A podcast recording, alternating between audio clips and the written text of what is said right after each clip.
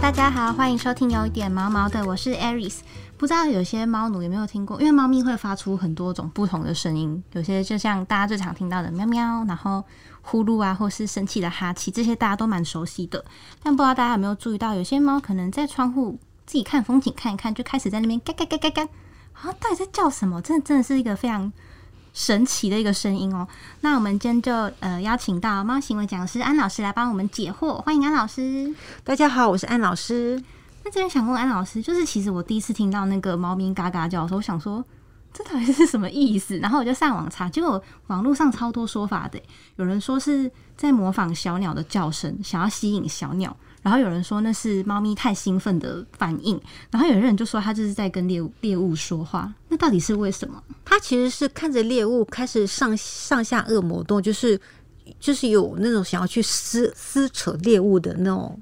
撕扯的声音，其实他是在模拟要去预备去撕扯猎物了，所以他是他上下颚一直在在摩擦的。声音，所以他那个很低频，他就是当时在想说，我把你给吃了。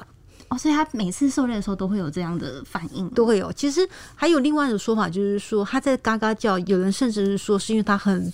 很沮丧，因为他吃不到东西。哦，对，我有听过这个，是，所以现在还没有一个公认的一个解答。听到的公认解答就是说，他是预备要去狩猎，这是一个狩猎的一个一个动作。总之就是一个狩猎的反应。是是是。那主人看到这个猫咪在嘎嘎叫的时候，有需要做什么样的行动吗？其实不用啊，就看着它准备去狩猎就好了。就是。在旁边欣赏就好。对对对，因为他反正也狩猎不到，因为他是隔着一层玻璃，也不用去陪他玩一下，或其实都不用啦。因为这是这个是猫的一个贴心。嗯，那讲到那个猫咪的狩猎天性，其实我觉得养猫这是一个算是养猫一个很重要，但是很容易被忽略的部分，就是到底要怎么跟猫玩。因为我们前面好几集都有讲到，说很多猫咪的行为问题都是因为他们的经历或者是狩猎的天性没有被满足，所以造成的。所以我这边就想讲说，比方说最常见的逗猫棒好了，在挑选那个材质或者是形式上面，有没有什么需要注意的地方？其实现在的逗猫棒，我都觉得，我目前觉得坊间的逗猫棒都不够好，因为一个好的逗猫棒是你要让猫猫感觉到是说。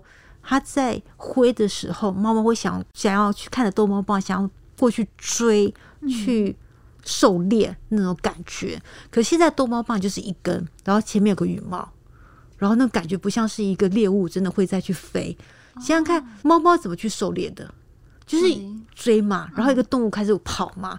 可现在没有个逗猫棒有那种感觉，就是就是一根，然后前面有个羽毛，就这样子。现在是蛮多有我看过那种什么诶彩带，或者是有点像棉花的那种球，那种是不是可能在飘的时候比较好飘，但是反而比较没有猎物的感觉？棉花像个球，我是觉得那个就不够猎物了。嗯。我自己看到的都几乎是一根棒子，前面是羽毛。就彩带是也有看到，可那就是那要回到是说，你主人要怎么去让那个彩带挥的那个时候，那个上那个感觉是像有小鸟真的在飞哦。然后你那挥的时候有小鸟在飞，有蝴蝶在飞，然后猫就会去抓蝴蝶、抓小鸟，那就还 OK。哎，老师讲这个，其实我我自己是蛮有感的，因为像有时候我可能朋友来家里啊，然后看他在用逗猫棒逗，然后我就一直觉得。好像哪边怪怪的，就觉得它挥的不够不够敏捷，就是有点有点笨拙的感觉，是不是就是没有做到那种猎物在飞的的那个姿态？是是是，其实最常看到的是什么？就是很多人拿着逗猫棒，然后看着猫，嘟着猫的脸，跟脸 跟猫说：“来玩呢，来玩呢，来玩呢。”根本就没有动，就没有动，然后猫就会那个，你就看到猫的脸就开始闪开、闪开再闪开，然后猫就会，我觉得猫心里头的 OS 就是。你拿着那根棒子一直戳我的脸，然后跟我讲说来玩来玩，你要我怎么玩？我真的不知道怎么玩。有猎物会直接跑到我面前跟我说来吃我，来吃我，来吃我。有猎物会这么说吗？猎物不会这么说的。所以这回到是说，其实很多饲主跑来问我说，为什么我们家的猫不喜欢玩逗猫棒？其实它不是不爱玩，事实上是主人的逗猫棒的方法。导致猫会觉得说这个逗猫棒一点都不好玩。那有时候就会看到说逗猫棒摆在地上，猫就开始玩逗猫棒，玩的很开心了。对，为什么？因为主人玩比较不好玩。咦，可以这么说，因为知道逗猫棒摆在地上，那个不会戳它的脸啊。哦，它就可以自己玩，就玩的很嗨啊。我刚才想到一个，就是有时候就连我自己在跟我们家的猫玩，我在那边甩啊挥啊，然后我自己已经我自认为已经甩的很卖力了，但我们家的猫就是有稍微一丝一丝一下，就是有稍微匍匐一下，但在那边等了超久都没有要玩，那也是我扮演猎物扮演的不够像吗？就是不像啊。是速度太慢吗？还是应该是说，想想看，你要有一个想象力，就是你在挥的时候，如果能够挥得像蝴蝶一样的飞，像小鸟一样的飞，那你就成功了。哦，它就会去追了。不然的话，你再怎么卖力，你速度再怎么慢或怎么快都没有用，因为你就是不像嘛。所以比较取决于猫咪想不想玩的关键，反而是你那个逗猫棒的。羽毛或者是那个尾端的玩具是怎么样移动的？更像猎物，更像猎物是。那这边想要问说，我之前有听过一个蛮蛮有趣的说法，是说你在跟猫咪玩的时候，当然是好玩啊，发泄精力跟培养感情之类的。可是如果你玩的方式不对的话，猫咪好像也是会。感觉到有点挫折，会沮丧哦。是在什么样的情况之下会沮丧？如果说每次玩每次都抓不到猎物的时候，就会沮丧。哦，有些主人是不是会有点像在捉弄猫咪，就故意不让它抓到？可以这么说，是。那因为我之前还有看过那个一些猫咪行为的节目，然后那个行为是它是到府去解决猫咪的问题，然后他那时候试图跟猫咪玩那个逗猫棒，就他看了之后，他就说：“哎，你这个猫咪好像没有什么自信。”然后他的说，他那时候的说法是说，你看这只猫，它在玩逗猫棒的时候，它的双脚完全都没有离开地板。嗯哼嗯哼。所以他的意思是说，如果比较有自信的猫，它会呈现一个可以很自在、很放松的去追猎物的状况吗？嗯，可以这么说。像我家自己有一只猫猫，是台北动物之家的猫猫，我就发现它在走路的时候一直是黏着地这样子走。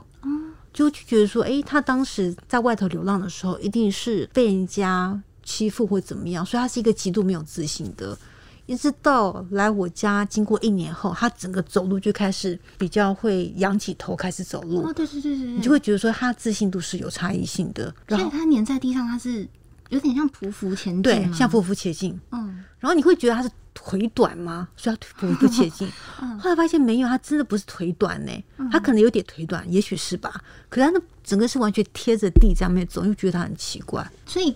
如果看到这种，假设说我们今天领养的猫咪可能就稍微有点没自信的话，可以透过这个狩猎的这个游戏来帮它培养自信心吗？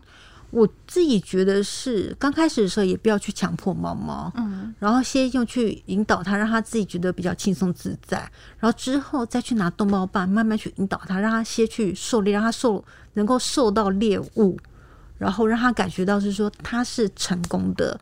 然后成功了几次以后，让他慢慢自信被培养起来。嗯，先让猫咪自在，之后再再来自信方法。是是，嗯。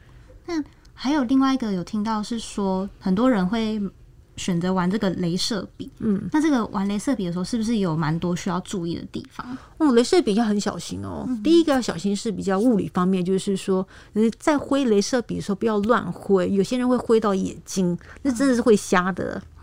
这么严重，是还蛮严重的。嗯，所以第一个镭射笔要小心。第二个，很多人玩镭射笔，其实镭射笔是最好逗猫的，因为镭射笔动作快，然后它就会去追，会去抓，还蛮好玩的。就会回到就是让猫会去狩猎。可是镭射笔不能够让猫猫都腾空抓不到东西，那就回到刚刚你讲的，猫猫会很沮丧，沮丧久后就会很没自信，就说为什么老抓不到东西？然后它就扑上去，然后什么都没有，什么都没有，就空的，它就觉得说那很奇怪。偶尔一两次是可以的，就有点像是猫猫偶尔一两次狩猎猎不到东西，那也正常。在野外会失败的时候，对，那是正常的。偶尔一次两次，可是不能十次狩猎十次都收不到东西吧？不想玩了。对，那也那真是很沮丧，是是人都沮丧了吧？所以要怎么玩？就是你在玩镭射笔之前，把一些奖励奖赏东西先藏，像小小点心，先藏在某个地方。藏在一些那个，比如说沙发底下啊，或者是一些 cushion 下面，然后用镭射笔在跟猫猫玩的时候，引导到猫，把那镭射笔引导你藏的食物的地方，让猫猫过去，然后自己去挖，好像说啊，这边有食物哎，我居然猎到了，挖到宝的感觉，对，挖到宝，让他觉得说他猎到了东西，所以他这样久了以后，他就会觉得说，其实他不是。都一直猎不到东西，他是有猎到东西的，所以不会让他觉得很沮丧，反而会增加他的自信。所以饲主在玩镭射笔之前，可能还要先场布一下，对呀，要要要要场布，坐垫下哪边要先塞一下零食，然后可能把那个红点唰这样移过去，是是是，冲进去的时候发现有东西，要做个球啊，做球给猫咪玩。嗯嗯嗯，但我觉得这个真的是还蛮重要的，因为大家可能都会想说。跟猫玩，跟猫玩，但跟猫玩这个东西，就是实际做起来有很多小细节要注意，不然都会影响到你跟猫咪之间的互动。是啊，大家都没想到说，其实猫猫也会影响到自信。其实猫猫也有自信的，也有自尊的。对，猫咪它们是一个非常脆弱的动物，是 我觉得很脆弱又很敏感。好，那呃，谢谢安老师今天跟我们分享有关猫咪它这个狩猎的天性，我们主人究竟要怎么跟它们互动的一些小小撇步。好，那我们今天就聊到这里。喜欢我们的话，欢迎留言、订阅、给五颗星评价。每周一、三、五准时收听，有点毛毛的。谢谢安老师，谢谢，拜拜，大家拜拜。